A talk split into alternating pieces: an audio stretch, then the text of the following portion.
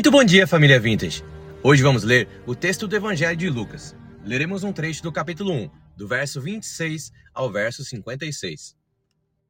O nascimento de Jesus é anunciado. Lucas 1, do verso 26 ao verso 38. No sexto mês, o anjo Gabriel foi enviado por Deus a uma cidade da Galiléia, chamada Nazaré, a uma virgem que estava comprometida a casar com um homem da casa de Davi, cujo nome era José. A virgem se chamava Maria. E aproximando-se dela, o anjo disse: Salve, agraciada. O Senhor está com você. Ela, porém, ao ouvir esta palavra, perturbou-se muito e pôs-se a pensar no que poderia significar esta saudação. Mas o anjo lhe disse: Não tenha medo, Maria, porque você foi abençoada por Deus. Você ficará grávida e dará à luz um filho, a quem chamará pelo nome de Jesus. Este será grande e será chamado Filho do Altíssimo. Deus, o Senhor, lhe dará o trono de Davi, seu pai. Ele reinará para sempre sobre a casa de Jacó, e o seu reinado não terá fim.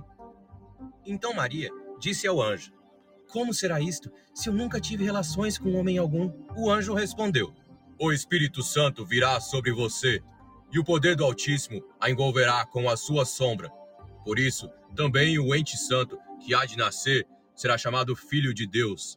E Isabel, sua parenta, igualmente está grávida, apesar de sua idade avançada, sendo este já o sexto mês de gestação para aquela que diziam ser estéril.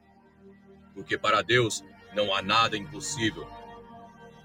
Então, Maria disse: Aqui está a serva do Senhor, que aconteça comigo conforme a sua palavra. Então o anjo foi embora. Maria visita Isabel. Lucas 1, do verso 39 ao verso 45. Naqueles dias, Maria se aprontou e foi depressa à região montanhosa, a uma cidade de Judá. Entrou na casa de Zacarias e saudou Isabel. Quando Isabel ouviu a saudação de Maria, a criança lhe estremeceu no ventre então Isabel ficou cheia do Espírito Santo e exclamou em alta voz: Bendita é você entre as mulheres, e bendito o fruto do seu ventre. E que grande honra é para mim receber a visita da mãe do meu Senhor. Pois logo que me chegou aos ouvidos a voz da saudação que você fez, a criança estremeceu de alegria dentro de mim. Bem-aventurada a que creu, porque serão cumpridas as palavras que lhe foram ditas da parte do Senhor. O Cântico de Maria. Lucas 1, do verso 46 ao verso 56. Então Maria disse: A minha alma engrandece ao Senhor. O meu espírito se alegrou em Deus, meu Salvador, porque ele atentou para a humildade da sua serva. Pois desde agora todas as gerações me considerarão bem-aventurada, porque o poderoso me fez grandes coisas. Santo é o seu nome. A sua misericórdia vai de geração em geração sobre os que o temem agiu com seu braço valorosamente, dispersou os que no coração alimentavam pensamentos soberbos, derrubou dos seus tronos os poderosos e exaltou os humildes, encheu de bens os famintos e despediu vazios os ricos. Amparou Israel, seu servo, a fim de lembrar-se da sua misericórdia, a favor de Abraão e de sua descendência para sempre, como havia prometido aos nossos pais. Maria permaneceu cerca de três meses com Isabel e voltou para casa.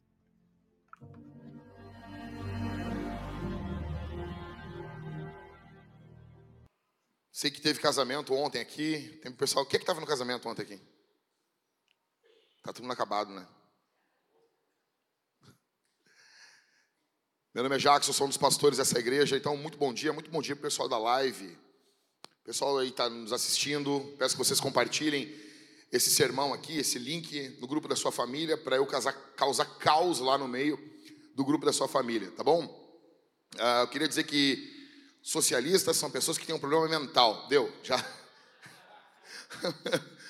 o, o, o, presidente da Argentina, essa frase dele é muito engraçada, né?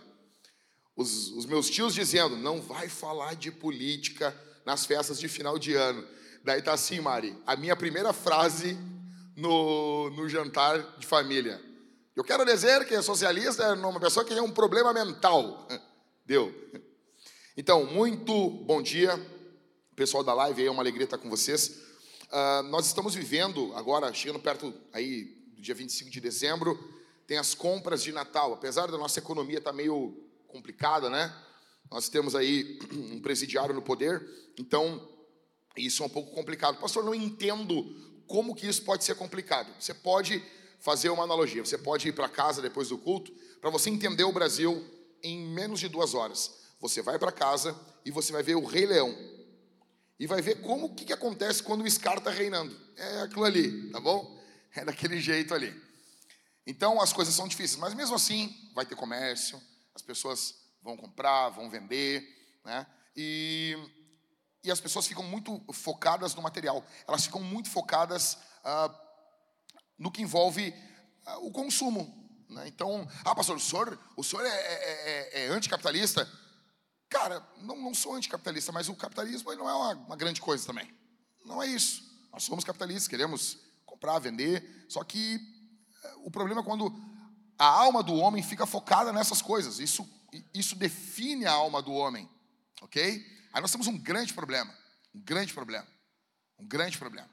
Da mesma forma que a igreja é contra o socialismo, o comunismo, o, enfim, contra o marxismo, a igreja ela não é um, uma igreja que fica feliz e toda alegrinha, levantando as mãos e batendo palmas para o capitalismo puro, cru, simplesmente. Ele tem que ocorrer, mas o que tem que guiar a nossa vida é a generosidade. Não de um governo tomando o seu bem e entregando para os pobres, não. Você voluntariamente alimentando as pessoas, ajudando, repartindo, cuidando, principalmente quem está ao seu redor. Se nós fizermos isso, muitas coisas vão ocorrer, tá bom? Só que nós temos um problema quando o mundo se resume ao material. E a nossa sociedade é uma sociedade materialista. E quando a sociedade é materialista, ela não possui espaço para transcendência. Então tudo tem que ser explicado de forma científica. E aí nós temos, nós temos um grande problema quando as pessoas querem explicar a vida pelo viés científico. Porque a ciência ela é muito boa no que envolve aquilo que se pode provar pela ciência. E nem tudo se pode provar pela ciência. Por exemplo, eu não tenho como provar cientificamente que quando nós saímos aqui que você esteve aqui. Não temos como. A ciência não prova isso. Eu vou usar um exemplo aqui. Eu estou com a minha garrafinha d'água aqui, tá? 2 litros e 200. Eu tenho que tomar isso aqui antes do almoço, tá? Então, eu trouxe aqui, vou tomar. Se eu colocar pedras de gelo aqui, o que, que vai acontecer? O gelo vai derreter, mas antes de derreter, o gelo vai Vai, vai, é, vai transformar, mas ele vai subir. Ele vai ficar na parte de cima ali, né? Ele não vai afundar, porque o gelo, ele, ele é a água em estado sólido e é menos denso do que a água em estado líquido. E quando algo é, mais, é menos denso, ele sobe. Aí eu vou chegar no laboratório e eu vou fazer isso, sei lá, um método científico, umas 100 vezes. Atenção aqui, tá? Presta atenção. Aí, nas 100 vezes, o gelo vai subir. Então eu vou provar assim, ó, cientificamente falando, a água em estado líquido, ela flutua. Ela ela sobe, o gelo vai subir, ele não vai descer. Nós temos dois problemas aqui. Primeiro, eu parto do princípio que o número de vezes que eu vou fazer essa experiência prova alguma coisa. Digamos, se eu repetir essa experiência 100 vezes, digamos que exista um fenômeno que eu desconheço, que a cada 101 vezes que eu coloco gelo ali na água, ele depois de 100 vezes, a centésima primeira vez, o gelo afunda. Eu não, eu não visualizei isso. Mas como eu parto do princípio que o método científico prova as coisas de forma peremptória, eu parto do princípio que isso é verdade. Então, o método científico, ele é bom. Só que ele não é tudo. Ele não pode explicar tudo. Eu parto do princípio, eu coloco fé nele. Então, eu não tenho como provar um montão de coisas pela ciência. Por exemplo, que nós estivemos aqui. Não tem como provar. Dá para repetir esse evento? Dá para provar isso científico? Não tem como. Então a gente tem a prova testemunhal. Que prova? Que é a Bíblia. A Bíblia todinha é ela. Ah, eu quero que tu prove a Bíblia pela ciência. Não, primeiro de tudo. Se a ciência provar a Bíblia, a ciência é algo infalível. Não é assim que funciona. A ciência é boa quando está dentro do campo da ciência. Mas quando ela se agiganta como Deus, ela se torna ineficiente. Então, a Bíblia toda é comprovada de forma científica. O próprio método científico não prova o método científico. Vocês estão entendendo? Ah, Diego. Ah, depois do casamento de ontem. Não tem como dar uma agitada aí. Tudo isso para dizer para você uma coisa. Essa sociedade que não tem visão de transcendência, visão de vida pós-morte, visão de, de vida com Deus, é uma sociedade que inevitavelmente vai perder as esperanças. É uma sociedade que inevitavelmente vai desanimar. Porque essa vida focada no aqui e agora.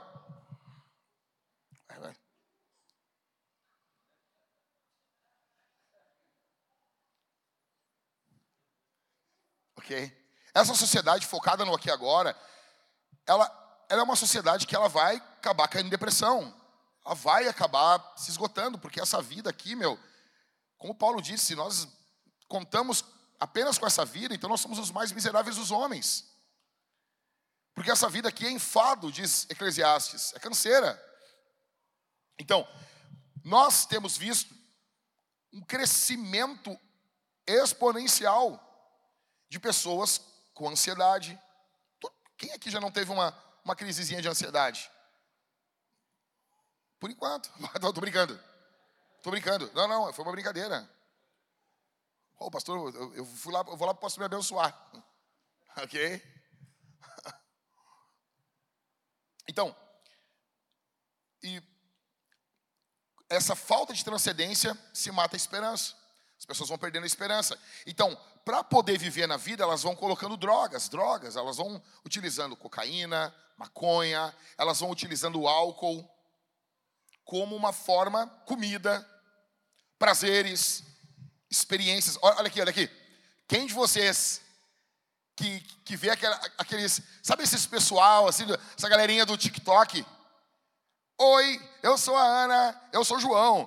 E nós transformamos o nosso uh, Fusca em um motorhome. E nós estamos cruzando a Patagônia. E vem acompanhar com a gente, venha conosco, não sei o quê. E você olha que, nossa, que legal isso. Ninguém diz para você, como é que eles fazem cocô? Eu sempre penso isso. Quando eu vejo um casal, cara, como é, como é que eles fazem cocô, cara? Como é que eles vão no banheiro? Ah, é tudo tão legal. Olha a sujeira, cara. E o fedor? Imagina. E o bafo? Porque as pessoas precisam de experiências. Experiência. Eu, eu quero, eu quero. Não, porque veja, você não tem que comprar uma casa própria. Quem é que já ouviu esse pessoal? Casa própria, casa própria. Ah, pastor, mas a tua casa não é própria. Hum, mas eu quero que seja, eu quero ainda. Não sou contra. pessoal, não, porque não vale a pena comprar uma casa própria e não sei o que, não sei o que, não sei o que. O guru que falou isso aí tem uma casa própria. Não, porque faz o cálculo aqui da Selic, não sei o que, do juro. Cara, bobagem. Bobagem. Só está colocando a equação financeira na jogada. Tu está ignorando a memória dos teus filhos, está ignorando a infância deles, está ignorando um monte de coisa, cara. Um monte de coisa.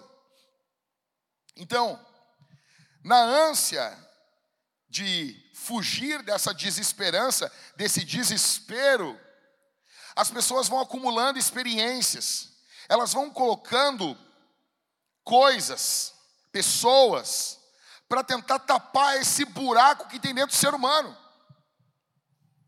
E um combustível para o desespero chama-se dias difíceis.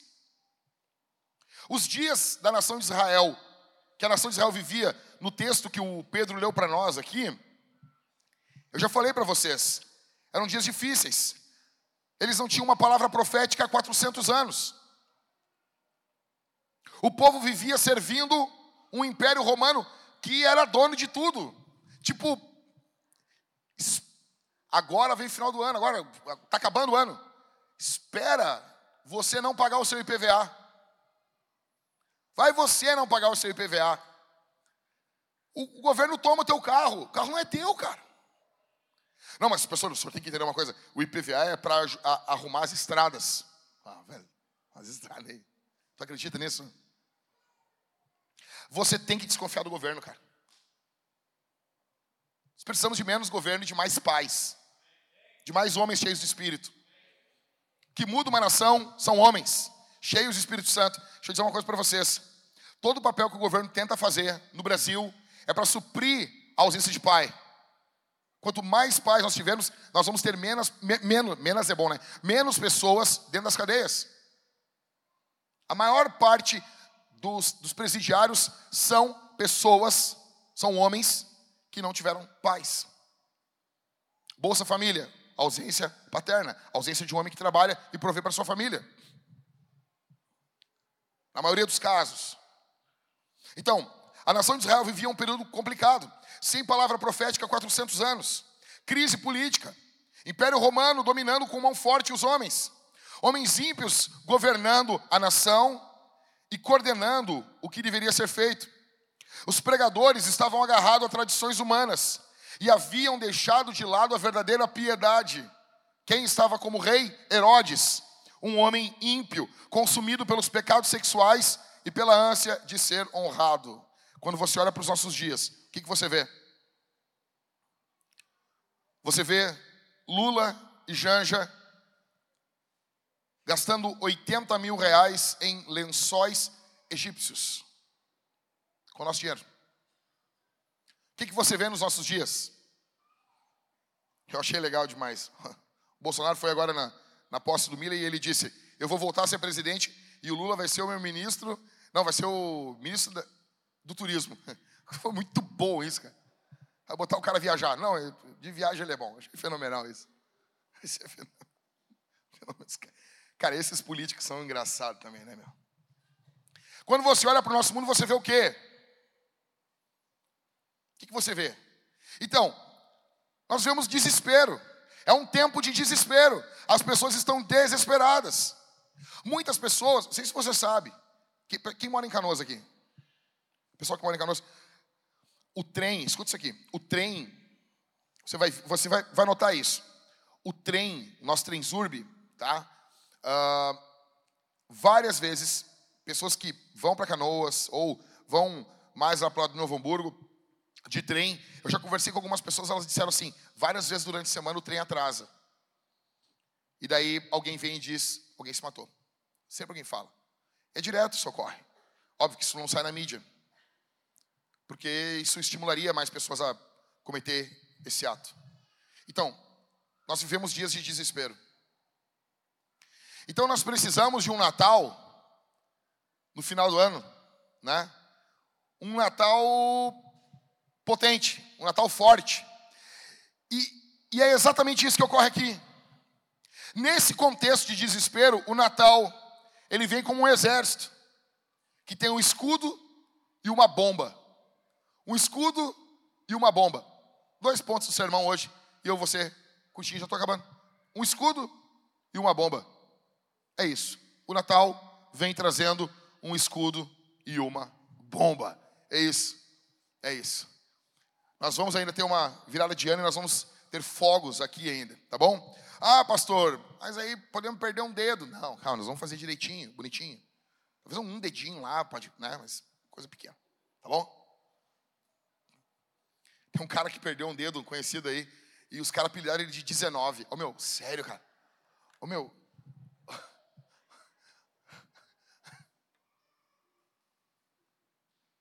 Muito bom, cara. 19, imagina, cara.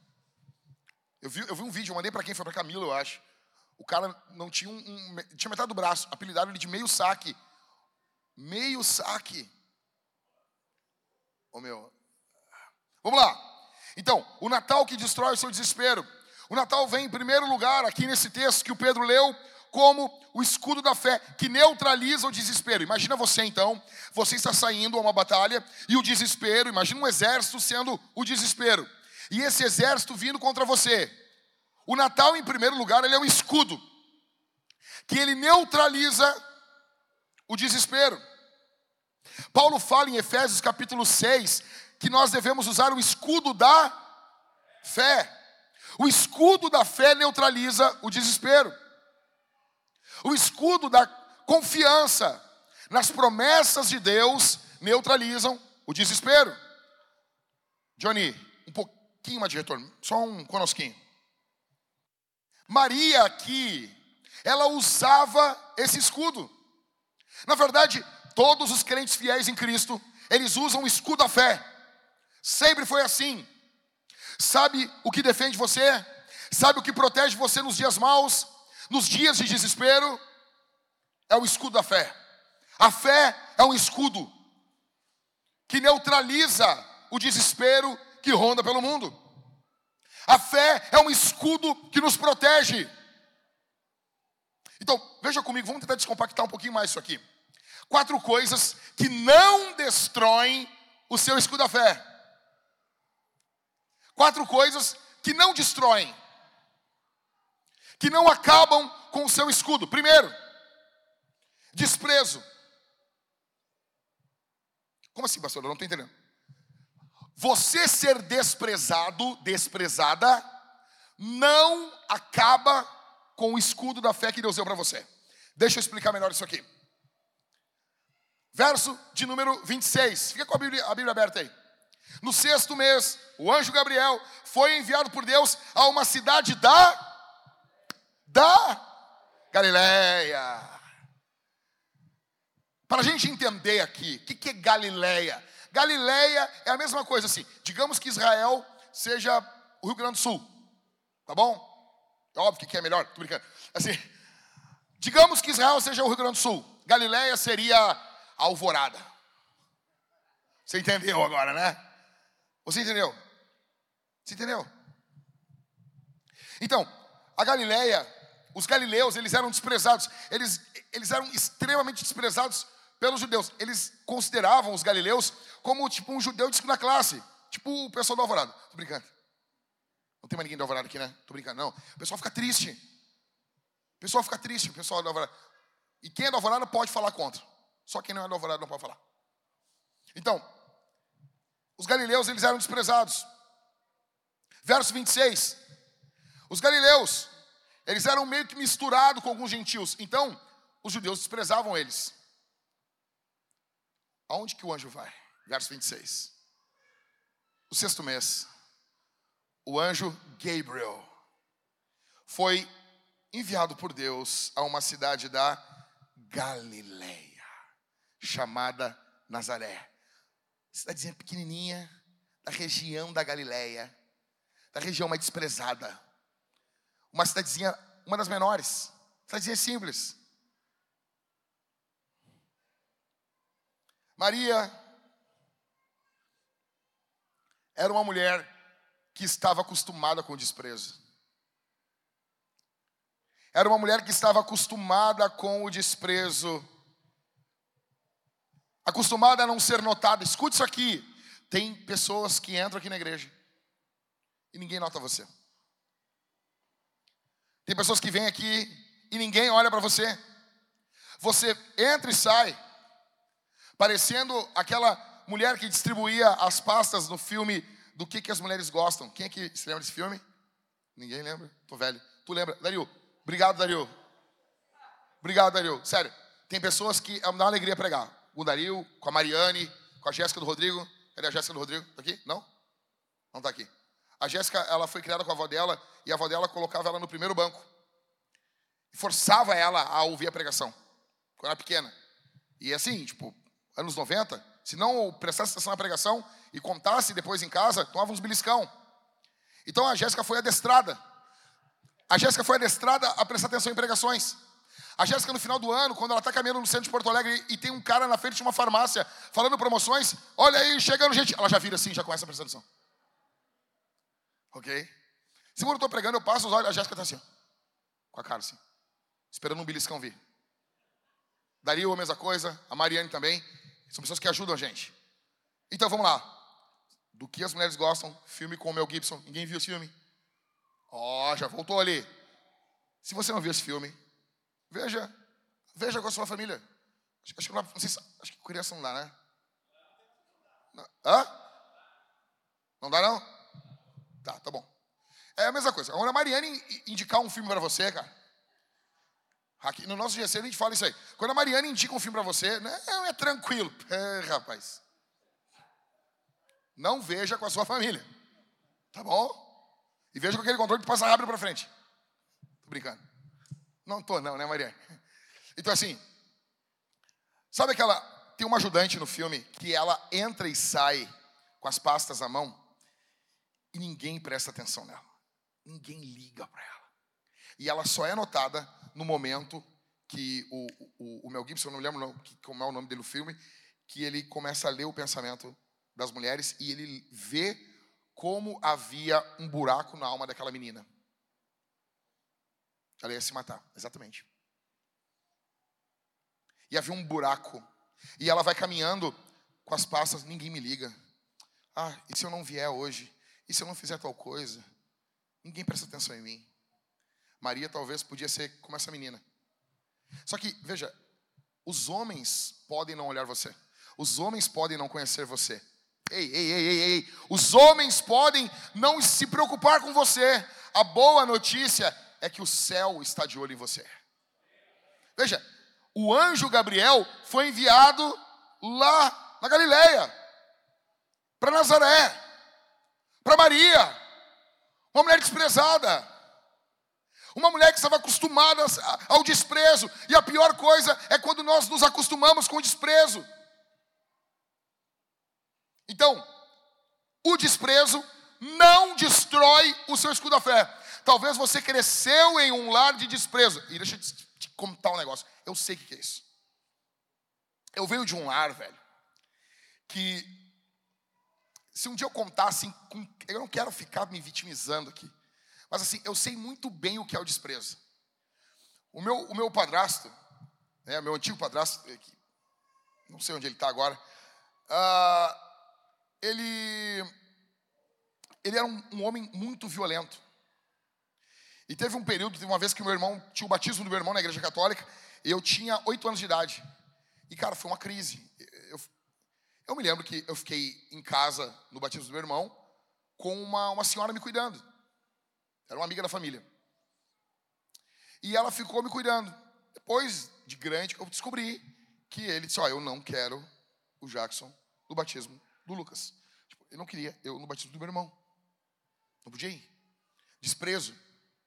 Então, várias vezes estava a família reunida e às vezes o pessoal estava voltando do, do, por exemplo, do mercado, eu ia caminhando tipo uns 30 passos atrás e a minha família caminhando na frente. Cara, você não tem noção do que é isso. E você vai crescendo com isso. Você vai crescendo com isso. E, tipo assim, tu sofreu abuso de apanhar. Poucas vezes eu apanhei do meu padrasto. Então tem que ser honesto. Mas desprezo era o tempo todo. Desprezo era o tempo todo. Era o tempo todo, o tempo todo, o tempo todo, o tempo todo. E você acorda desprezo. É, o termo é vilipêndio. Então, cara, isso vai destruindo a gente. Isso vai quebrando a gente. Só que isso não pode acabar, isso não acaba com o escudo da fé. Eu era criança e eu ganhei um livrinho sobre Jesus. Eu, eu amava isso, amava ouvir falar de Jesus. amava. Mas aí eu fui na catequese da igreja católica e eu fazia muitas perguntas. Então a freira foi lá e falou com a, com a, com a minha mãe, disse assim, olha, dá para o seu filho não ir mais. O cara perturbava, meu. Então, assim, eu entendo Lutero, eu fui expulso da igreja católica.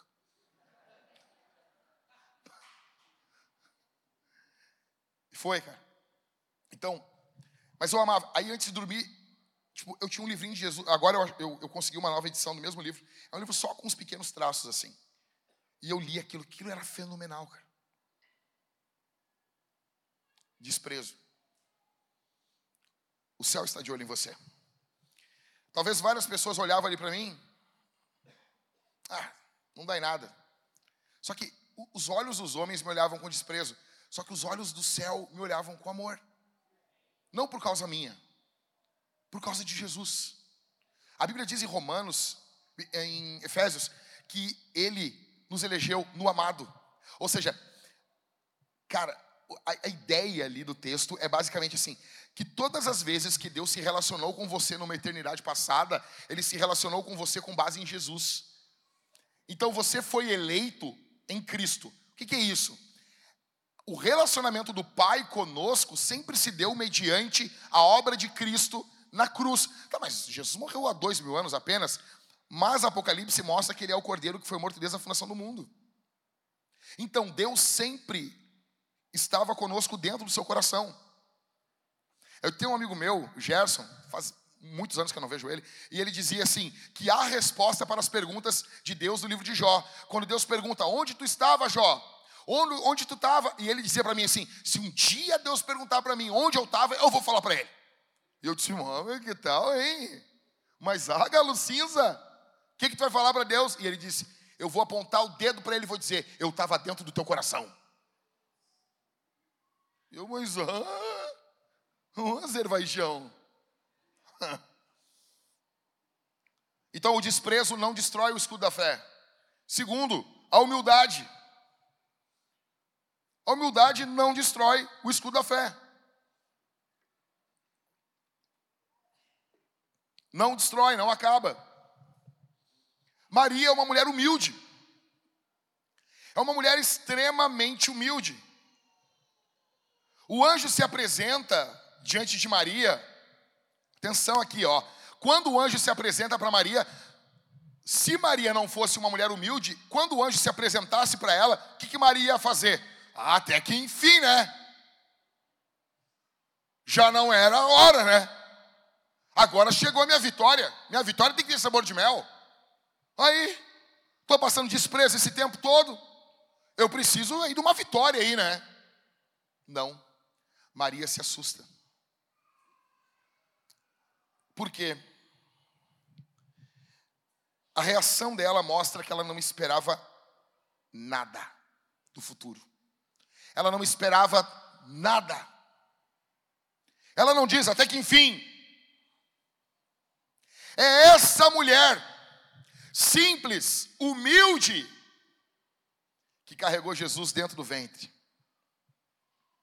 Que carregou Deus e homem. E, e, e veja bem, tem um texto de Isaías que ele fala sobre a divindade e a humanidade de Cristo. Porque um menino nos nasceu, homem, um filho se nos deu, Deus. O menino que nasce está falando da humanidade de Cristo, e o filho que nos é dado está falando da divindade de Cristo. É esse Deus, homem, 100% Deus e 100% homem, que Maria carregou no ventre. E foi chamada por Deus e respondeu pela fé. Ou seja, a humildade. Quando você é humilde, quando você é desprezado, e isso traz a você uma condição humilde, isso não tem o poder de aniquilar o escudo da fé. A fé que Deus deu a você não é destruída pela tua condição humilde. E é essa mulher que carrega Cristo dentro dela. E deixa eu dizer um negócio aqui essa manhã. Normalmente, as pessoas que têm mais de Jesus são as pessoas mais humildes. As pessoas que têm mais Cristo são as pessoas que já foram mais humilhadas. Então, em segundo lugar, a humildade não destrói o escudo da fé. Em terceiro, a perseguição não destrói o escudo da fé. Algumas pessoas pensavam que Maria era uma mulher vulgar. Sabia disso aí? Sabia? João 8, 41. Olha o que os caras falam para Jesus. Jesus fala para eles: Vocês fazem as obras do pai de vocês. Eles responderam, responderam: não somos filhos ilegítimos, temos um pai que é Deus. Os teólogos dizem que essa, essa, essa, essa devolução, nós, não, nós não, não somos filhos ilegítimos, dá a ideia que provavelmente Jesus, ele era chamado tipo de um filho bastardo. Porque quando Mateus narra o nascimento virginal de Cristo, essa história, o que é narrado nos evangelhos não é uma coisa oculta, que foi, ah, isso aqui estava tava, tava na boca de todo mundo. Todo mundo falava disso naquele período. Então, as pessoas não acreditavam. Ah, esse papo de nascimento virginal. Então, Maria carregou a vida toda. Escute isso aqui. Maria era uma mulher santa, uma mulher de Deus. E ela a vida toda, enquanto esteve aqui, antes de morrer, ela carregou a fama de uma mulher vulgar entre os ímpios. Ou seja, ela conhecia o que é perseguição. E essa perseguição dos homens não destruiu o escudo da fé. O escudo da fé dado por Deus não pode ser destruído pela perseguição dos homens. Você está sendo perseguido? Estão perseguindo você? Estão falando coisas que não é verdade. Eu sei que é isso. Eu te entendo. Tem muito, tem muito pilantra canalha falando que está sendo perseguido e não está porcaria nenhuma. Mas tem gente que está. Você não buscou, você não foi atrás. Estão falando coisas que não é verdade de você. Estão inventando mentiras de você. Essa perseguição não tem o poder de destruir o escudo da fé. Você continua com esse escudo. Você continua com esse escudo se protegendo. Em quarto, velhice. Versos 36 e 37.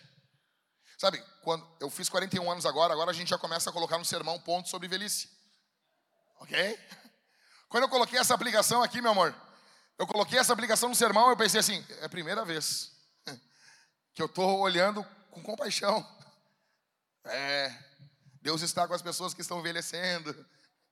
Eu estava ontem aqui para pregar no casamento e teve uma hora que eu segurei, a pessoa não entrava e eu segurei as mãos assim. E daí eu me virei para o Rafael e disse assim: estou com dor nas costas. Estou com dor nas costas. Daí eu já falei para Letícia para ela não ficar rindo, né? Eu já sabia que ia vir. Já sabia que ia vir, ia vir risada, folgação. Estou com dor nas costas, estou velho. Primeira coisa que quando acabou o negócio, quando acabou, estão casados. Preguei ali rapidinho. Fui, a primeira coisa, eu quero sentar. Ah, tá louco. Então, velhice. Verso 36 e 37. O anjo diz assim: Isabel, a sua parenta, igualmente está grávida, apesar da sua idade avançada, sendo este já o sexto mês de gestação para aquela que diziam ser estéril. Eles diziam de Isabel é estéril, aquelas que diziam a última palavra é a palavra de Deus. Bendito seja o seu nome. Verso 37. Porque para Deus não há nada impossível. Uau! Deus estava operando na vida de Isabel, apesar da sua idade. Que eu quero dizer para você, você ainda tem óleo para queimar. Ah, mas as minhas costas, vai com dor nas costas mesmo. Toma um de pirona e vai em nome de Jesus, ok? Vai, vai.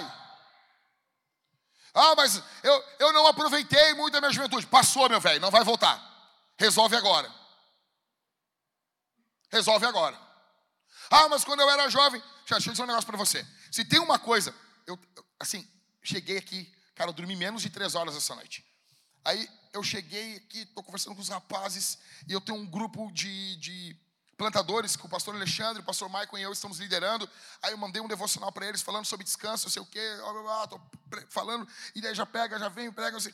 Eu, na hora eu estava vindo para a igreja e fiquei pensando, cara, a minha vida está assim há 25 anos, desde que eu conheci Jesus, com 15 anos de idade. Minha vida não parou, 15 anos, desde os 15, são 20, agora vai para 26 anos servindo Jesus, servindo Jesus. Então assim, pô, desde novo, desde novo, desde novo. Jesus me catou pelos cabelos, eu usava o cabelo comprido. Cheguei na igreja, os caras, ah, é a Xuxa. Era assim, velho. E foi numa Assembleia de Deus que os caras ainda te apresentam como visitante. O negão já riu ali, né, negão? E no, e no culto, E era um culto de cura divina e libertação. Fica de pé aí, Jackson. Cara, ah. esse menino aqui chegou na igreja com cabelo lá na bunda. O cabelo era só por aqui. Os pregadores já aumentam, né, cara? O pregador já floreia o negócio, né? Isso aí parecia a Xuxa. Agora tá aí, cheio de Deus, homem de Deus. Depois de desculachar um monte. Então, desde os 15 anos, servindo Jesus, servindo Jesus, servindo. Ah, pastor, a minha vida não é essa. Essa é a sua história. Não se vitimize. Tem pessoas que vieram para Jesus com uma idade um pouco mais avançada, como o apóstolo Paulo. E eu acho que ele fez alguma coisa, né? Então fica firme. Ah, pastor, mas eu perdi minha, minha juventude. Então, assim, começa agora a ensinar os jovens a não perder a juventude deles. Eu já contei esse testemunho Vou falar de novo, porque pastor é, prega todo domingo, não tem como ficar contando sempre um novo, né, cara? Não dá. Tipo a Thalita, tá sempre ouvindo as mesmas piadas. Eu tinha. Eu era bem novo, eu tinha uns 17 anos. E eu comecei a falar de Jesus no, no colégio, eu falava muito de Jesus no colégio. E eu tô no, no recreio, tinha uns três rapazes ao meu redor ali, eu falando de Jesus, e, e eles perguntando, e eles queriam muito saber do Apocalipse, né? Como é que é o Apocalipse, cara? E eu estou explicando lá, ah, vai ter uma besta que vai subir da terra. Tudo literal, né? E vai subir uma besta, vai ser um negócio assim. Eu dizia para eles, tá ligado o, o, o, jogo do Mario? Quando sobe assim aquele da água, vai ser tipo aquilo ali, cara. E eu estou falando para os caras, e um deles, naquela pregação louca, de 16 bits, um deles ouviu a mensagem. Um deles, dos três, a mensagem pegou um. E eu me lembro até hoje do menino. Eu não me lembro o nome dele, mas eu me lembro, me lembro da fisionomia dele. E a mãe dele, ele me chamou depois do, do, da aula e ele disse assim: Eu vou te contar uma coisa. Eu vou pedir que tu não fale para ninguém. Daí eu estou falando no culto aqui agora. Mas óbvio, não estou citando o nome dele, até porque eu não me lembro. Ele disse assim: Ó, minha mãe, ela é drogada. E ela se prostitui, ela se droga. Então, era um, era um adolescente que tinha vergonha da mãe. Aí era uma quinta-feira e tinha um culto. E o meu pai na fé ia estar tá pregando. Daí eu comecei a falar assim: ah, cara, vai estar tá pregando lá, meu. Ah, Daniel, e ele prega muito. E Zaz, e Zaz, e vai ter um sanduíche de presunto. E daí eu disse: tá, cara, eu quero ir, como é que eu faço para? Não tinha telefone assim, tipo, não tinha. Ah, vou te mandar um, localização em tempo real. Não tinha isso aí, velho. Tá? Aí eu me lembro assim: não, vamos fazer o seguinte. Vou até a tua casa depois a gente vai até lá a igreja, eu te mostro onde é a igreja, a pé. Depois eu vou contigo até a tua casa, depois eu vou para minha casa, assim. Aí fui até, quando eu cheguei na casa dele, cara, pensa numa casa suja, tudo destruído, as coisas tudo assim, casa fechada assim, e a mãe dele estava no quarto, tudo horrível, horrível, horrível, horrível. E ele, e ele aquele menino ah, que estava começando alegre, ele era todo assim, com medo, e ele entrava na casa dele e ficava mais assim para baixo. Aí nós fomos caminhando, eu fui falando de Jesus para ele até a igreja, falando de Jesus, falando de Jesus, falando de Jesus. Depois eu mostrei só para chegar e dizer assim: aqui é a igreja. Daí vamos voltar, daí voltamos. Aí larguei na casa dele, porque não vou fazer o cara ir embora sozinho. Aí depois eu voltei para minha casa. E eu tô voltando para casa, magrinho, virado em joelho e cabeça. E daí começou a chover. E eu subi toda uma rua aqui de Porto Alegre chamada Ernesto Araújo. E eu subi toda aquela rua e começou a chover, cara. E eu com 17 anos, com mochila, e eu alegre, feliz da vida. Aí eu tô caminhando e do outro lado da rua tinha o falecido irmão, o nome do irmão, Antão. Aí tu imagina a idade do, do homem.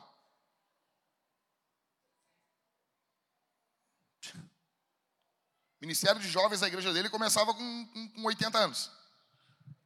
E ele, e ele caminhando, curvadinho, com, a, com uma, um guarda-chuva assim, ele usava um bigodinho. E daí ele olhou para mim, jovem. E eu, oi, irmão Antão, a paz do Senhor.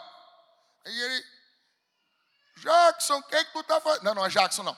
Jaques, o que, é que tu está fazendo na chuva? Vai pegar uma gripe, guri.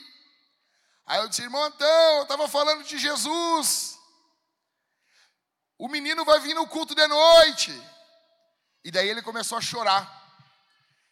E ele gritou do outro lado da rua assim: Jovem, lembra-te do teu Criador nos dias da tua mocidade.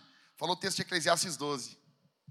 E ele chorava muito, porque ele dizia: Eu desperdicei a minha juventude. Ele aceitou Jesus com tipo uns 60 e poucos anos. Então era uma queixa dele, muito. Ele queria ter gastado a vida dele na igreja. Só que aquele homem foi muito usado por Deus. E ele cantava os louvores, assim, ele viajava, ia em algumas igrejas, e ele foi muito usado por Deus. Deus tem uma história para cada um. Deus pode usar você na idade que você está. Isabel é uma mulher que as pessoas diziam: passou o tempo, não vai ter filhos. Os dias são desesperadores. Talvez você tenha medo, falta de esperança, desespero. Talvez Maria e Isabel também viviam nesse contexto. Só que elas confiavam em Deus. E deixa eu dizer um negócio para você. Do céu só vem coisa boa. Do céu só vem coisa boa. Ah, mas tal coisa pode ocorrer? Pode. Mas a expectativa que eu tenho é boa. Por quê? Porque Deus é bom. Ele é Pai e Ele é bom. Bendito seja o seu nome. Então, em primeiro lugar, a fé é um escudo que neutraliza o desespero. Em segundo e último, o texto nos mostra a bomba da alegria explodindo o desespero. Então, o desespero está vindo contra você. Imagina esse exército. Vindo um exército que é o desespero. Você, em primeiro lugar, usa o escudo. Esse escudo neutraliza o desespero. Mas o desespero está ali ainda. Ele tem que ser destruído, ele tem que ser explodido. Você tem que acabar com ele. Como que você vai fazer com isso? Como que você vai responder? Com alegria. A fé neutraliza e a alegria explode o desespero. Ah, cara, não despreza a alegria na vida cristã. A alegria é fruto do Espírito. Alegria, uma bênção dada por Deus. C.S. Lewis dizia: alegria é coisa séria no céu. Alegria é um assunto importante. Então, eu estava pensando uma forma de explicar isso aqui para você. Então, eu coloquei esse, esse nome aqui, ó. Quatro coisas que travam. Eu sei que hoje em dia no mundo coach tu tem que ser destravado, né, Léo? Então eu tô aqui para destravar. Quatro coisas que travam você de viver a plenitude da alegria cristã. Ficou legal, né, Léo? Mais ou menos. É, ah. Não tenho, é todo domingo eu tenho que ficar inventando um troço novo. Os caras vão cansar de mim, vão mandar embora. Não dá. Primeira, primeira coisa que vai neutralizar a alegria na sua vida: inveja e ressentimento com as bênçãos que Deus dá ao próximo. Versos 41 e 42, lê comigo aí. Quando Isabel ouviu a saudação de Maria, a criança, a criança então Isabel ficou cheia do Espírito Santo e exclamou em alta voz: Bendita é você. Isabel, cheia de Deus, está alegre por causa da vida de Maria, por causa da vida de Cristo na vida de Maria. Ou seja, ela está alegre com as bênçãos que Deus deu para Maria. Isso aqui é poderosíssimo. Muitas pessoas não têm alegria plena porque ela não consegue se alegrar com o outro. Isabel está cheia do Espírito e ela dizendo: Bendita é você. E o Espírito Santo, quando enche ela, ela se alegra com a vida da outra, da vida de Maria. Você está entendendo isso aqui, cara? Isso aqui é poderoso demais. É poderoso demais quando você celebra a vitória do teu irmão. É poderoso demais quando você se alegra com o que Deus está fazendo na vida do teu irmão. É poderoso demais quando você começa a celebrar e você vê que a alegria não está presa somente com o que Deus faz na sua vida. Então, assim, imagina só. Hoje, hoje, às 18 horas, nós temos um parto. Ok.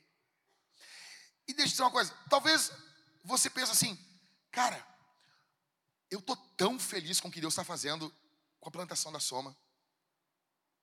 Tô tão feliz. Velho, imagina isso. Nós, aqui está o pastor Alexandre, e nós começamos a vibrar, a nos alegrar com o que Deus está fazendo lajeado. Daí nós vamos nos alegrando com o que Deus começa a fazer agora em Novo Hamburgo. Cara, a nossa alegria, ela vai aumentando. E daí vocês começam a celebrar com o que Deus está fazendo na vida do seu irmão. Saiu os papéis de adoção, chegou mais um bebê, uma irmã engravidou. E a sua alegria vai aumentando, aumentando, aumentando, aumentando. Você não está preso só à sua gravidez, só às suas bênçãos. Você não depende agora somente que as coisas ocorram bem na sua vida. Você começa a ter uma alegria exultante com a vida do teu irmão. Isso é fenomenal, cara. Você tem um monte de coisa para se alegrar. E quando as pessoas dizem, ah, você pode se alegrar, elas vão falar coisas que tem na tua vida. Mas, cara, isso é muito pobre, é muito pouco. Então, a primeira coisa que trava você de viver a plenitude da alegria cristã é inveja e ressentimento. Você olha o teu irmão e você fica com inveja dele, com invejinha. Ah, mas assim também. Assim qualquer um serve a Deus. Tudo bom, Satanás? Mas é o diabo, é o diabo. A segunda coisa que trava você de viver a plenitude da alegria cristã é a falta de contentamento em Jesus. Mesmo verso. A vida de Maria traz alegria, por quê? Por que, que a vida de Maria está alegrando a vida de Isabel? Porque dentro da barriguinha pelancuda de Maria tem o quê? Cristo. Cristo. Jesus. Isso bastou para deixar Isabel alegre. Jesus basta. Cristo em Maria alegrou Isabel. Cristo basta. Cristo basta. Cristo. O que, que tem hoje? Cristo. O que, que tem amanhã? Cristo. O que, que tem semana que vem? Cristo. O que, que vai ter no ano de 2024? Cristo. Vai ter desespero? Ah, eu acho que vai. Vai ter tristeza? Acho que vai. Vai ter algum momento difícil? Ah, acho que vai. Mas para todos esses momentos complicados, angustiantes, Cristo vai ser suficiente. Porque Ele está sentado num trono. Isso aqui basta, cara. Ele não está tá pedindo alguma coisa, ele está governando, reinando, ele está dando as cartas. É ele que define onde as coisas ficam, é ele que define onde as coisas têm que ficar, cara. É Cristo, é Cristo, é Cristo, é Cristo. Ele tem a última palavra, ele está reinando. Tem uma frase que os puritanos diziam, eu acho muito legal. Diz assim, ó: Não tem pânico no céu. Não tem. Ninguém no céu diz, meu Deus. Está tudo tranquilo. O céu não foi pego de, vai agora. Eu pergunto, isso aqui basta para você? Jesus basta? Hã? Basta ou não basta? Ah, ah, ah, amém, pastor. Tá, e se faltar algumas coisas que você julga que são essenciais para a sua vida, se elas faltarem, Cristo continua sendo a fonte da sua alegria, eu não estou dizendo que você não vai ter uma luta pelo contentamento. Num primeiro momento você vai se entristecer, mas você vai no meio dessa dor, no meio disso, encontrar Cristo. Cristo é suficiente. Dói no meu coração falar isso para você, mas é verdade. É assim. Terceira coisa que trava você, você tem que ser destravado aqui, tá bom? Que trava você de viver a plenitude da alegria cristã. Terceiro, o desprezo diante das pequenas obras de Deus. Verso 41 diz: Quando Isabel ouviu a saudação de Maria, a criança lhe estremeceu no ventre. Então Isabel ficou cheia do Espírito Santo. Verso 44. Pois logo que me chegou aos ouvidos a voz da saudação que você fez, a criança estremeceu de alegria dentro de mim. Escuta, Lucas capítulo 1, verso 15 diz, dizia que João Batista seria cheio do Espírito Santo ainda dentro do ventre de Isabel. O que, que é isso, pastor? O que quer dizer esse enchimento do Espírito? Quer dizer regeneração, e plenitude do Espírito. O profeta João, ele foi regenerado. Ele teve o novo nascimento dele antes de nascer. Isso é louco isso. Você conhece? O cara já nasceu zerado. Já nasceu cheio do Espírito. Você imagina isso, cara? Quem aqui tem filhos que já passaram pela idade dos dois anos, do Terrible Two? Levante sua mão. Que Deus tenha misericórdia dessa casa. Quem aqui viu Família Dinossauros? Você se lembra disso? Tem uma hora que eles chamam um exorcista. E daí entra o exorcista. O exorcista entra assim. E daí assim, o exorcista entra e tira o chapéu. Aonde está o mal nessa casa? Está lá em cima. Aí o exorcista ainda tem umas trevas assim, né? Aí o exorcista entra. E daí, quando ele abre a porta, o baby vira a cabeça. Hum, eu estava esperando você. Aí ele pergunta: Quantos anos tem essa criança? E eles dizem: Dois. E o exorcista diz: Que o céu tenha misericórdia dessa casa. Dois anos é difícil, né, cara? É difícil. Eu vejo mãe chorando aqui. Sempre quando tem um pai vintagiano chegando com uma criança da idade dos dois anos, eles ficam com umas olheiras fundas, umas caras assustadas, assim. Os caras chegam no culto assim. As mídias têm que botar fora um monte de foto. Porque senão, se botar as fotos, as, as verdas, os pais estão tudo assim, ó. Os caras de louco. Aí tu imagina, a vida de Isabel. Ela educou um filho cheio do Espírito Santo desde que nasceu. Não estou falando que ele era perfeito. Gostava do mel, que é uma barbaridade. Mas era um menino cheio do Espírito. Escute isso aqui, cara. Uma das coisas que trava você de viver a plenitude da alegria cristã é você desprezar essas bobagenzinhas.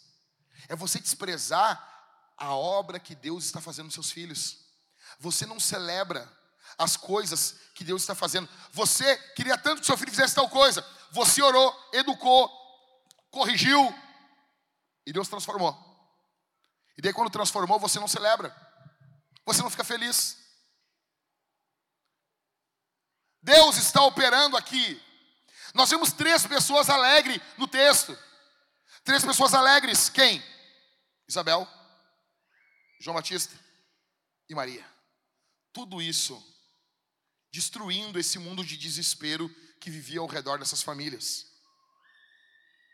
Não despreze a obra de Deus na vida dos pequeninos. Não despreze o que Deus está fazendo nos teus filhos.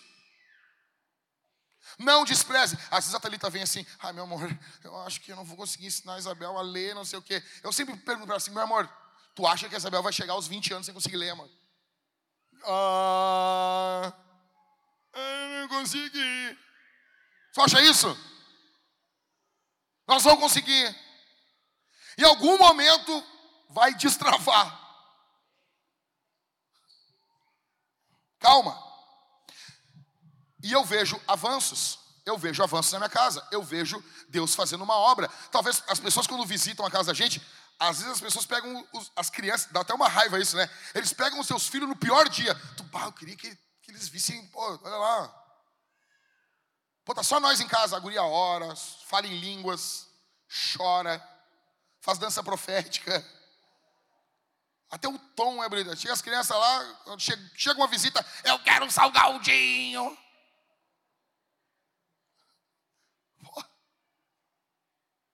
Mas você está vendo. Você está vendo Deus agindo.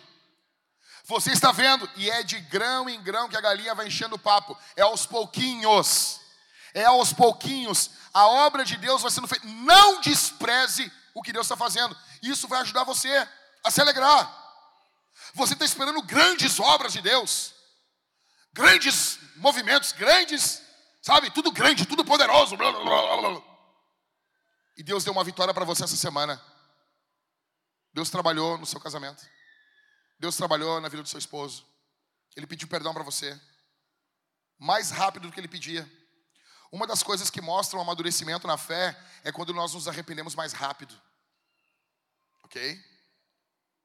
Rápido aqui, vamos lá. Quarta coisa. Que trava você de viver a alegria, a plenitude da alegria cristã, a falta de louvor. Do verso 46 ao verso 56, Maria vai se alegrar. O Espírito Santo vem sobre Maria e ela se alegra. E ao se alegrar, ela canta. Então vira um ciclo. Ela é cheia do Espírito. Aí, ao ser cheia do Espírito, ela sente uma alegria. Ao sentir uma alegria, ela canta. E ao cantar, conforme Efésios capítulo 5, ela é cheia do Espírito. E ao ser cheia do Espírito, ela se alegra. E ao se alegrar, ela vai cantar. E ao cantar, ela é cheia do Espírito. E ao ser cheia do Espírito, ela vai se alegrar. E isso é uma, é uma, é uma roda da unção, velho. É uma roda de poder. É uma roda do manto. Maria se alegra, canta, e quanto mais ela canta, mais ela engrandece ao Senhor. Verso 46.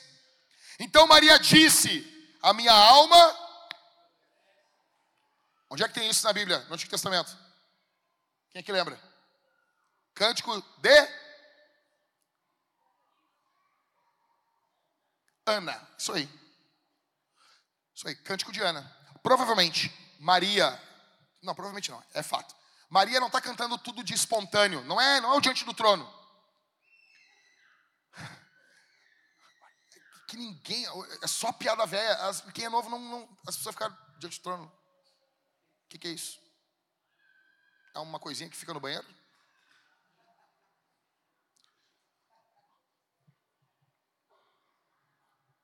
Maria, ela está cantando a escritura. Ela era conhecedora da Bíblia. E ela, grande parte da, da, da, da, da música aqui dela é uma releitura desse clássico passado. É tipo uma canção com um arranjo novo. Ela abre cantando o cântico de Ana. E o cântico é, é não é que ela se engrandece, ela engrandece ao Senhor. Poder, olha só isso aqui, velho. O poder do Espírito, quando vem sobre nós, ele traz uma alegria tão grande e ele aumenta a nossa percepção de quem é Deus. É que nem na, em Nárnia. O Aslan diz para Lúcia assim: Olha, conforme você vai crescendo, você vai tendo noção que eu sou maior. Porque a Lúcia diz: Nossa, parece que tu está maior, Aslan. E o Aslan disse: É conforme tu cresce, tu vai tendo noção do meu tamanho. Conforme nós vamos caminhando na caminhada cristã, nós vamos tendo noção do tamanho do Senhor, como Ele é grandioso, como Ele é maior do que nós imaginávamos. Maria canta, se alegra, ela engrandece ao Senhor. Verso 47. E o meu espírito se alegrou em Deus. Ou seja, olha a alegria trabalhando aqui. Olha o poder do Espírito trazendo alegria. É daqui que vem a canção Jesus, a Alegria dos Homens. Canção clássica. Escute isso aqui, cara. Eu quero que você leve muito a sério a sua alegria aqui. Se você quer ler livros sobre alegria, leia uh, ah, C.S. Lewis, Jonathan Edwards e John Piper. Alegria é algo sério no céu. Ela lembra o que Deus fez. Maria começa a cantar e ela lembra o que Deus fez em sua vida. Olha só, cara, olhar para trás e ver como Deus foi bom com você, ajuda você nas tribulações do hoje. Ajuda a gente olhar com confiança para o amanhã. O amanhã às vezes é assustador. Tem uma canção do Voz da Verdade antiga, acho que é a que eu mais gosto. O nome da canção é Deus. Aí o Carlos Moisés começa cantando: Deus que faz o sol brilhar no dia, faz o dia colorido como a flor que já nasceu. Aí tem uma parte da canção que ele diz assim: Deus, eu perco medo de existir no calor do seu carinho. Cara, medo da existência. Cara, isso aqui é um ataque muito diabólico contra alguns cristãos. Tem cristãos que têm medo de levantar da cama, cara. É um, qual o teu medo? Ah, pastor, eu não sei explicar. Tu tem medo que ocorra alguma coisa? Não, não sei. É medo disso, é medo daquilo. Qual é o medo? É o medo de existir.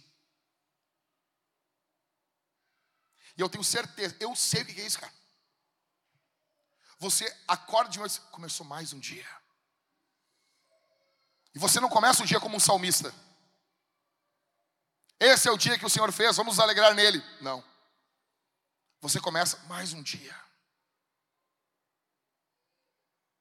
Olhar para trás faz você recordar que Deus cuidou de você ontem, que Deus cuidou da tua história que Deus estava lá quando ninguém via você, quando ninguém notava você, quando estava todo mundo desprezando você, quando você era um desprezado, um pária, um ninguém. Deus estava olhando você, Deus estava amando você, Deus cuidou de você em situações que você achava que era impossível. Deus estava lá cuidando, e isso deve encher o teu coração de alegria. É isso que Maria está fazendo. Maria está falando sobre sua salvação, sobre ela ter sido alcançada, sobre o que Deus fez ontem. E ao olhar o que Deus fez ontem, ela tem uma noção do que Deus vai fazer amanhã.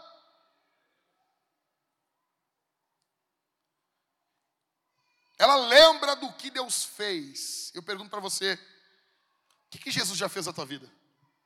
Vamos encerrar assim. O que, que Jesus fez? Eu não sei você, eu sei o que ele fez na minha. Eu sei o que ele fez na minha vida. Primeiro, ele me elegeu. Lá na eternidade. Lá na eternidade, ele me amou. E, e a eleição, ela é fenomenal. Ah, pastor, mas eu, eu veja. Primeiro que está na Bíblia o nome eleição, não estamos nem inventando negócio, está lá, cara. E eu, não, e eu não fico falando disso o tempo todo, mas eu tenho que falar de vez em quando, é a Bíblia, desculpe, é o meu trabalho. O meu trabalho, eu tenho que falar. Então, eleição, eleição, eleição, eleição, eleição. E é isso. É que Deus escolheu você. Sem obra nenhuma. Você não tinha nem nascido ainda e Deus olhou você, olhou você e disse: Vou salvar. Porque eu amo Ele. Deus, na eternidade, Ele me elegeu. Ele olhou para mim, Ele me amou. Ele olhou você. Ele amou você. Você não existia. Você não tinha feito nada que agradasse Deus. A eleição, ela tira todo o mérito do homem. Então, quem é orgulhoso se frustra. E quem está quebrado se alegra. A eleição inverte as coisas. Quem acha que se acha muito bom, que fez muitas coisas, que é uma pessoa muito nobre, essa pessoa fica triste, porque tudo que ela fez não conta. Mas quem fez um monte de porcaria fica feliz. Por quê? Porque tudo que ele fez não conta, entendeu? A eleição inverte o mérito. O mérito agora é de Deus, ou seja, o mérito é de quem deve ser. A eleição põe as coisas na ótica da eternidade. Ou seja, você está aqui, cara. Olha só. A tua vida, quando a minha vida começou na minha cabeça, dia 26 de novembro de 82. Mas eu estava no ventre da minha mãe. Então a minha vida começou antes. Mas começou antes quando? Então assim, cara,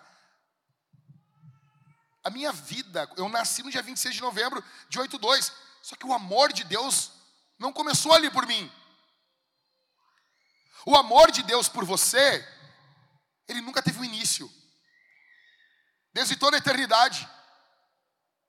Havia tanto amor em Deus tanta paixão, que Deus olhou para Deus e Deus disse: vamos, vamos alargar essa mesa, vamos botar mais cadeira aqui, vamos fazer uma família maior. E Romanos capítulo 6 diz que o amor de Deus foi derramado sobre os nossos corações. O cristianismo é a única religião que diz que a criação é um ato de amor de Deus. Deus não criou você para resolver um problema. Deus não criou você porque ele estava sozinho. Deus não criou você porque ele estava deprimido. Deus não criou você para você trabalhar porque ele não queria trabalhar, como as religiões pagãs dizem. Não é nada disso. Deus criou você porque ele amou você. É isso aí. Ele criou você porque ele amou você. Ele amou. Ele elegeu você por puro amor. Ninguém o pressionava, só tinha Deus. Não tinha ninguém para pressionar ele, só tinha Deus e ele elegeu. O que Jesus já fez por você? Em primeiro lugar, cara, ele me amou quando eu nem existia. Ele elegeu você. Em segundo, ele te chamou. Ele chamou você. O que é o chamado? Esse chamado irresistível. A pregação do Evangelho é um chamado externo, mas tem um chamado interno. Algo que Deus faz dentro da gente. O que, que Jesus fez? Cara, eu não sei como é que foi com você. Comigo foi no, em abril de 98. Uma noite fria, estava começando o outono. O outono tinha começado e era uma noite muito fria. Eu fui na, na igreja. Me lembro até o casaco que eu estava usando. Um casaco de pelego. Um pelego, um pelego bacana assim. E eu cheguei, eu cheguei na, na reunião, e daí quando meu pai na festa estava orando para encerrar a reunião, e eu tinha ido para tirar sarro, para zombar, para fazer chacota. E lá, na oração, eu comecei orando assim, ó. Olha aí. Ah, mas... E eu ouvindo a oração, né? Ah, isso é verdade. Ah, isso aí. Não, mas ainda assim. que idiota. Não, mas é. Não, mas é isso a gente tem que pensar mesmo, né? É, quando vê acontecer um negócio, pô, eu já estava assim. Como é que eu vou explicar em casa que eu sou crente? Como é que eu vou explicar que eu sou evangélico? Então, como é que eu vou falar isso? Porque, meu, em 98 não era um troço assim, ah, evangélico, nós não tínhamos o Rodolfo ainda. Então, era um troço legal.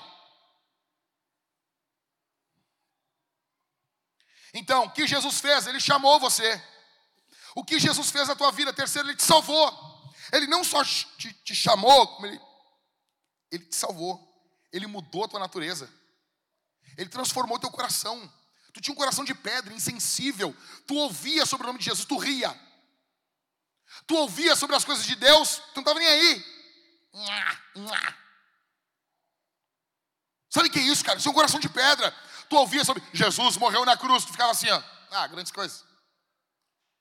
Jesus ressuscitou dos mortos. Tu, ah, isso é barbado. O que, que é isso, cara? Isso é um coração insensível. Aí ele tirou o coração de pedra.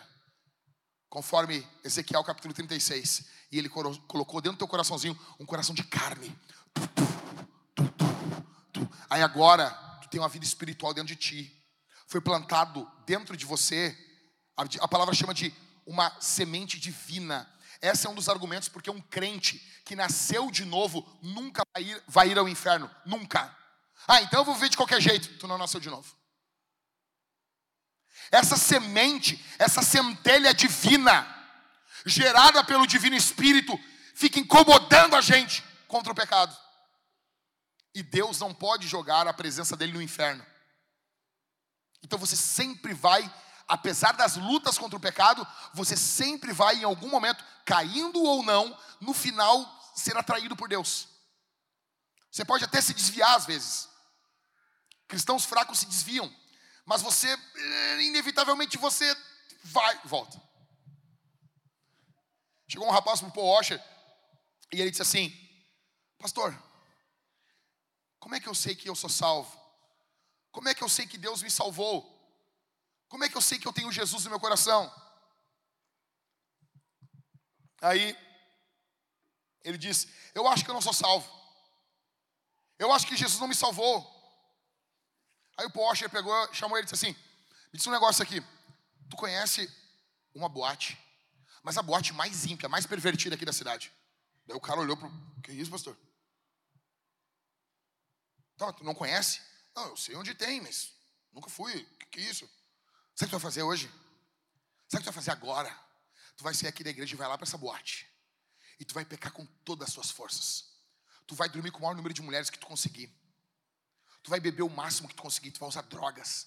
Tu vai, tu vai fazer tudo isso numa noite. E ele, não, reverendo. Não, pastor, não, eu não posso fazer isso, que isso? Não, não, não, não, não, não, não, não. Aí o Paul Washer abriu em Jeremias o texto que diz: Farei com eles uma aliança eterna, para que eles nunca se apartem de mim. Foi feito com você. Deus fez conosco. Não dá. Você peca. Mas o pecado, você, você tem uma frase que, que o pastor Daniel que me ganhou para Jesus, ele sempre fala, né? Cara, eu, eu não tenho talento para ser ímpio. A gente passava de madrugada, voltando numa vigília, voltando num culto, e tinha aquelas filas, sabe, aquelas festas noturnas. E o Daniel sempre dizia, ah, cara, eu não tenho talento para ser ímpio. Não, para fazer um troço desse tem que ter um talento, tem um negócio assim. Eu não consigo isso aí, imagina. Os caras ficam numa fila para entrar num negócio, ficar fedendo cigarro, bebida, os caras, imagina, não consigo, não tem, não tem como, não tem como, não tem como. Não tem esse talento aí. Não dá. O que Jesus fez na tua vida? Ele te justificou. Ele deu a justiça dele para você.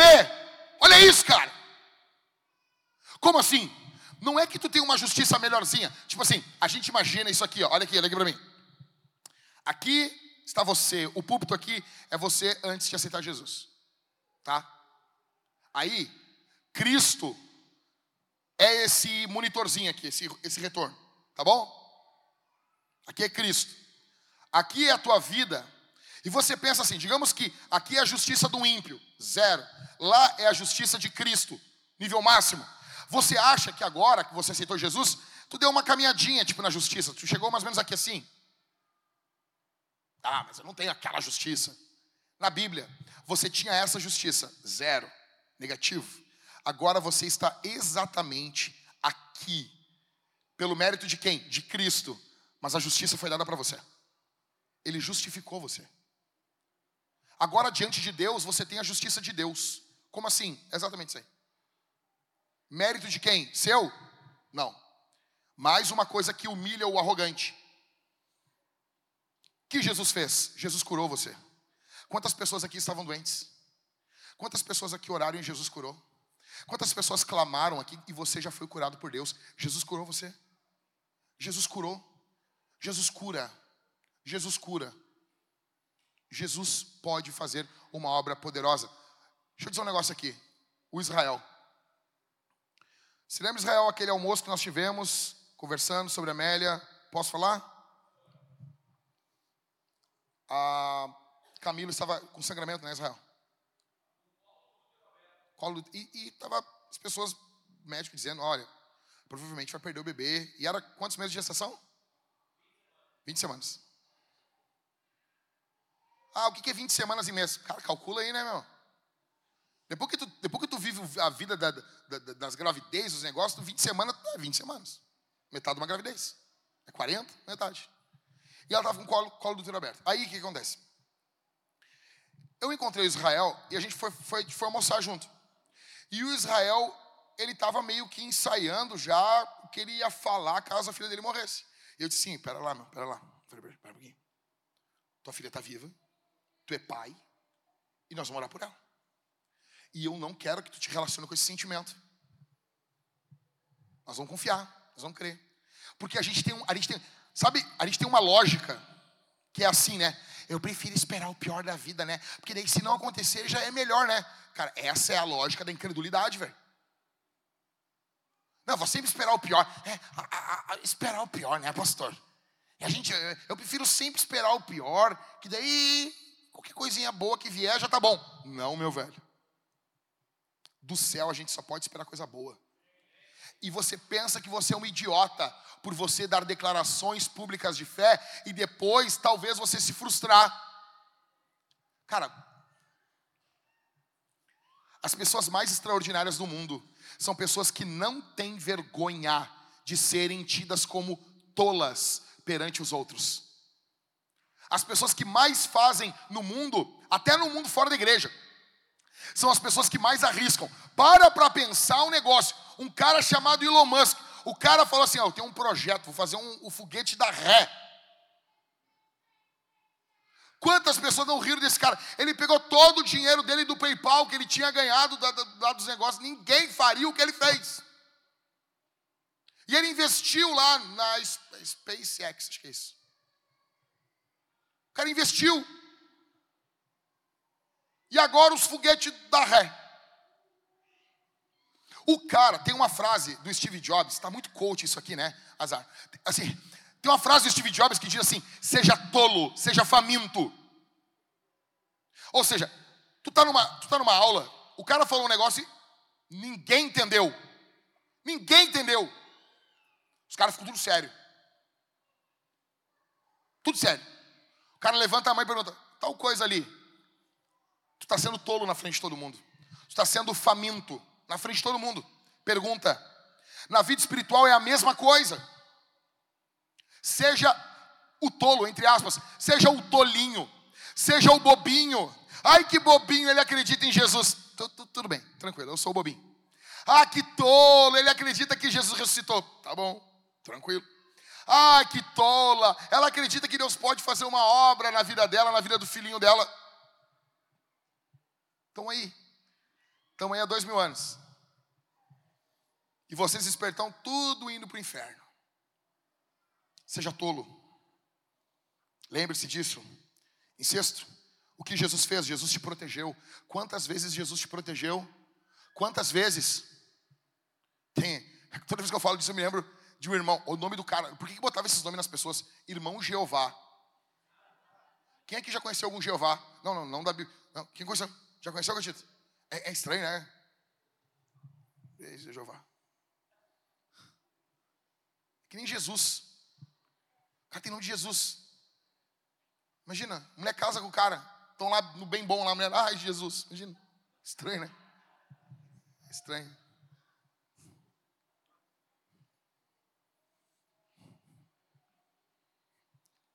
Tá, tá se passando já, né? Tá ficando velho, né?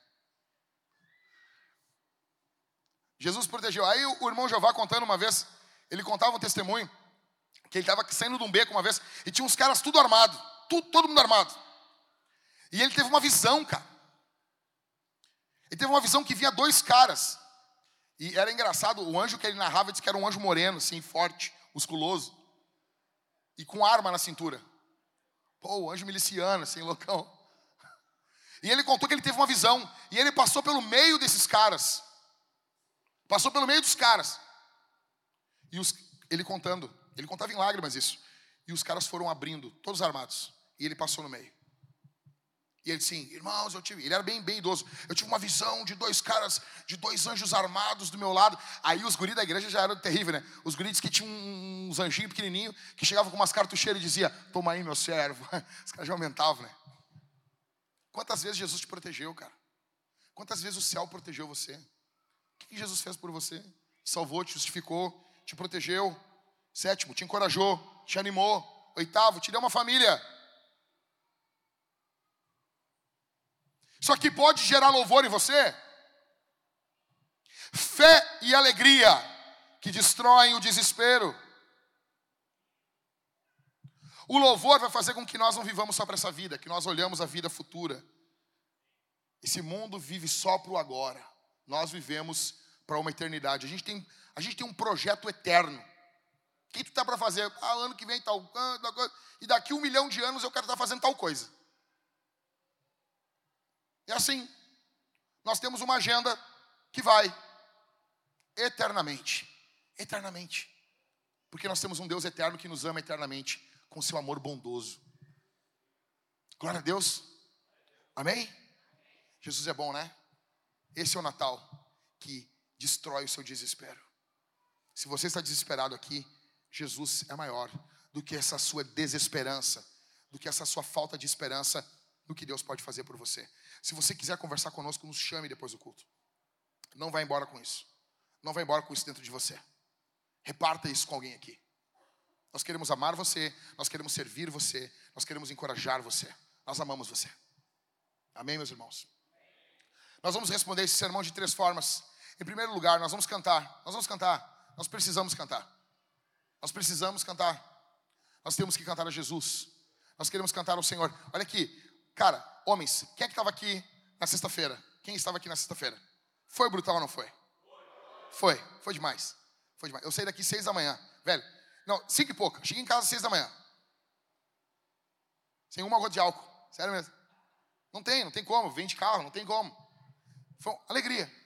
Velho, nós estávamos à luta aqui, os rapazes, e as pessoas ficam muito irritadas. Cara, é um esporte, tá? Ah, não me lembrava. É um esporte, ok?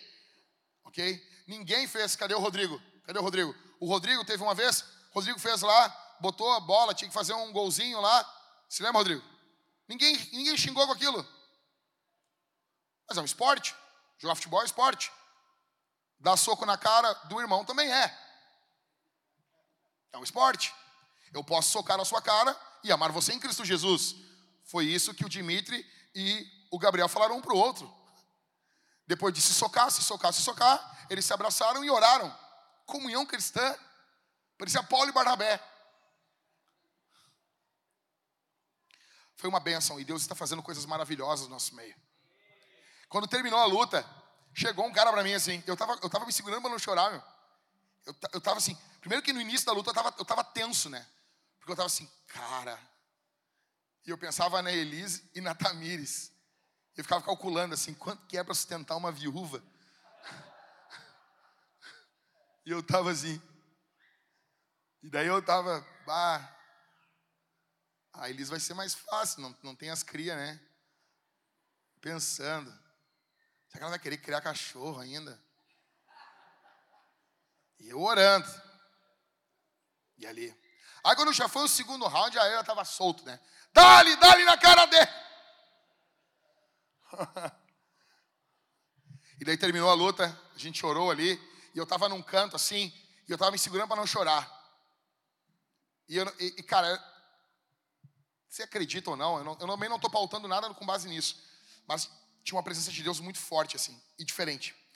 E daí eu, me segurando para não chorar, parecia que Deus estava ali como um, como um pai de homens, assim, sabe?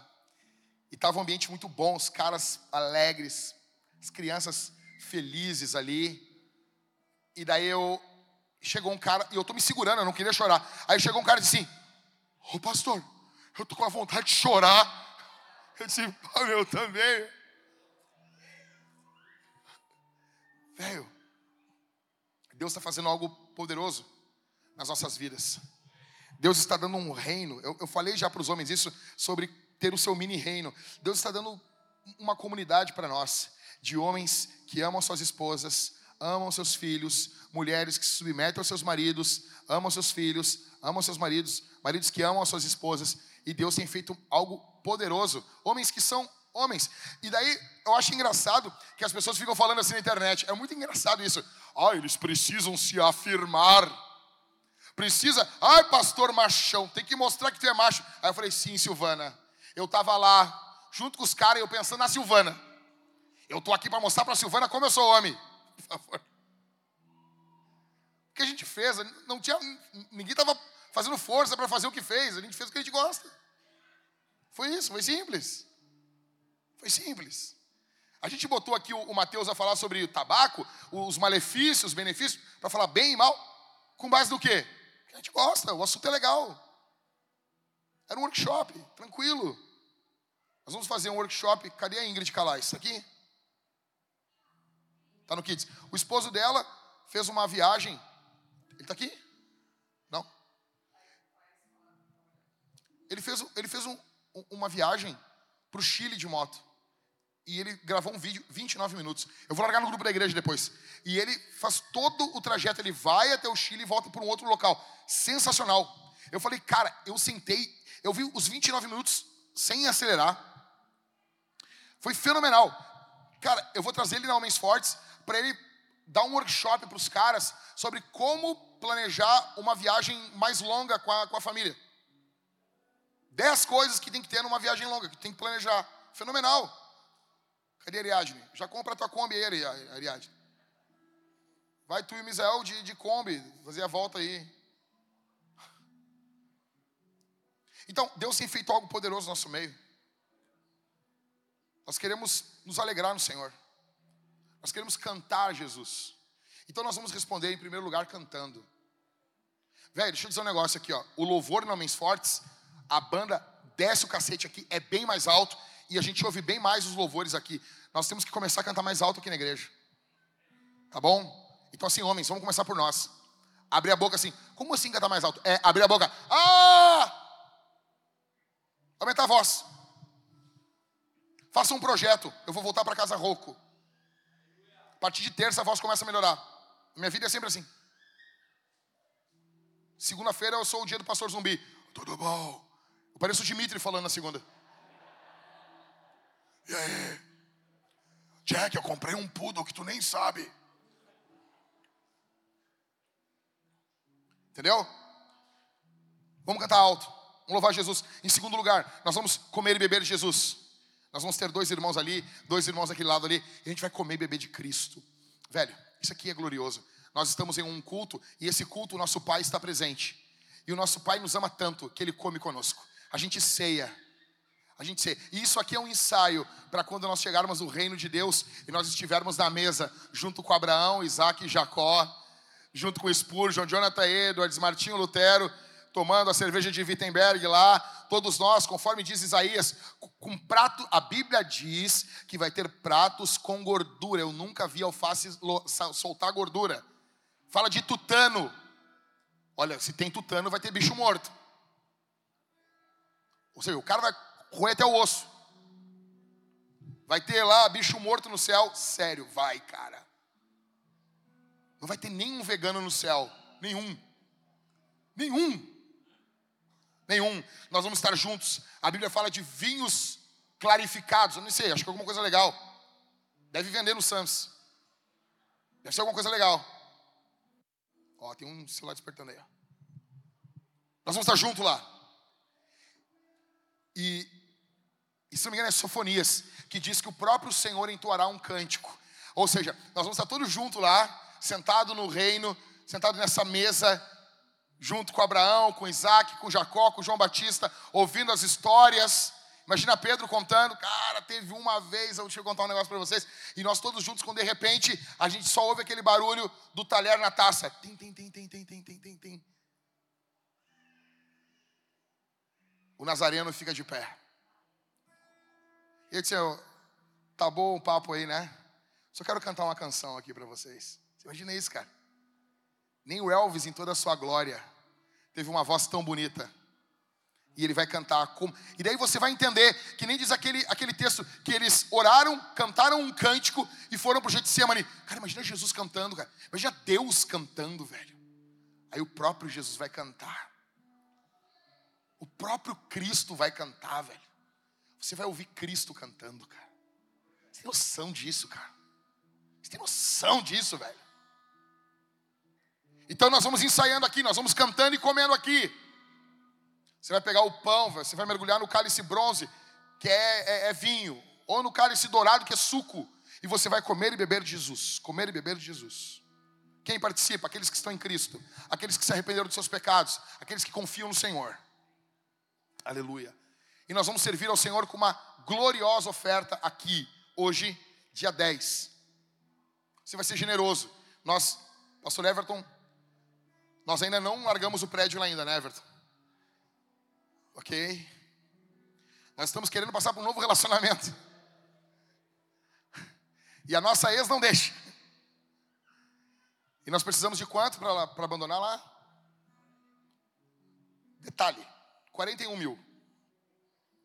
Nós vamos parcelar isso em duas vezes? Duas. Duas vezes. Porque ah, esses 41 mil, eles são é, da reforma do prédio. Da reforma.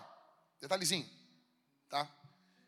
Então, 41 mil, porque com o outro cara era quanto? 34. 34 mil com o cara se a gente levasse o cara para arrumar. Eles cobraram 40 e antes, 47. Aí eles baixaram para 41. Tá, pastor, mas por que a gente não leva o outro cara? Mas o cara que nós vamos colocar para trabalhar lá vai ter uma vistoria depois. Eles podem não passar na vistoria e tu perder. Aí tem que ficar mais um mês pagando o aluguel. Nós vamos perder. Então é muito mais estratégico a gente fechar com a imobiliária 41 mil dividido em duas vezes. É a igreja, cara, é assim. Nós estamos saindo de um prédio e a gente vai ficar aqui para sempre. Nós vamos comprar isso aqui em nome de Jesus. Nós não vamos se mudar de novo, tá bom? Só se mandarem nós para fora, é diferente. Ok? Então fica tranquilo, calma, calma, calma. Tá bom?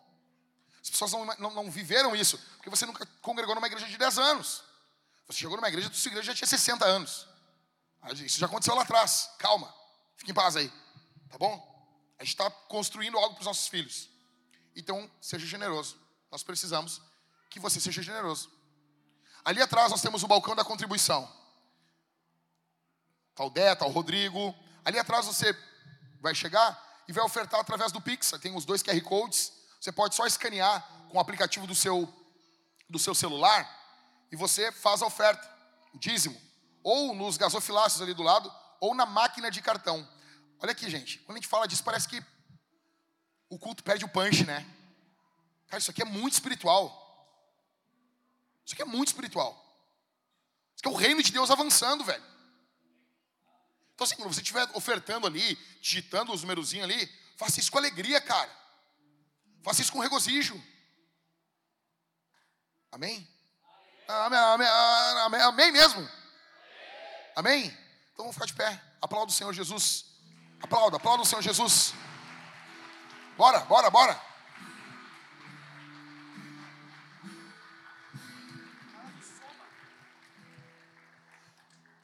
Duas coisas. Não se esqueça. Hoje, às 18 horas, tem a inauguração da igreja Soma em Novo Hamburgo. Eu não sei, leve cadeira e leve uma oferta. Ah, mas você falou de oferta aqui, é a vida, meu velho. É plantação de igreja, assim, meu velho. O quê? Vai levar o quê? Vai levar um origami para Soma? É assim, meu. É, é o mundo. O, deixa eu te explicar um negócio. Olha só. Cadê? Quem casou no último ano? Levanta a mão aqui. Levanta a mão. Quem casou no último ano? Estão tudo trabalhando no kit, estão tudo, tudo lá, né? Olha, e, e, quem casou ontem, nessa hora, né? Enfim. Falei para eles, vocês não vão na inauguração da Soma? Não, né, pastor? Pô, né? E uma vigília. Olha só. Cara, quando tu casa, tu tem um choque quando tu casa. Você descobre que as coisas são caras, que a vida é cara. Qualquer coisinha para casa é 500 pila, cara. Qualquer negocinho, qualquer coisa que tem que arrumar.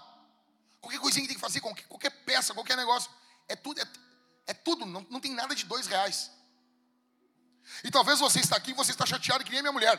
Toda vez que a gente vai comprar um lanche, a Thalita, ela se relaciona mentalmente com as coisas até 10 reais.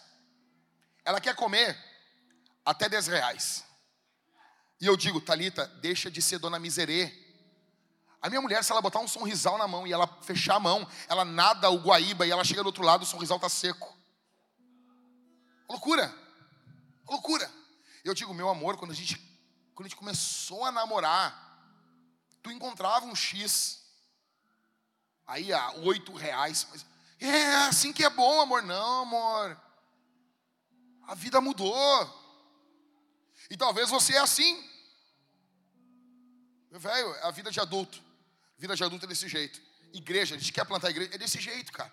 Não, eu sei que tem pessoas, ó, gente, olha para mim aqui, ó. Pessoal lá do fundo lá, ó. Turma do fundão. Vou fazer um espelho de classe. Olha só. Olha só, olha aqui.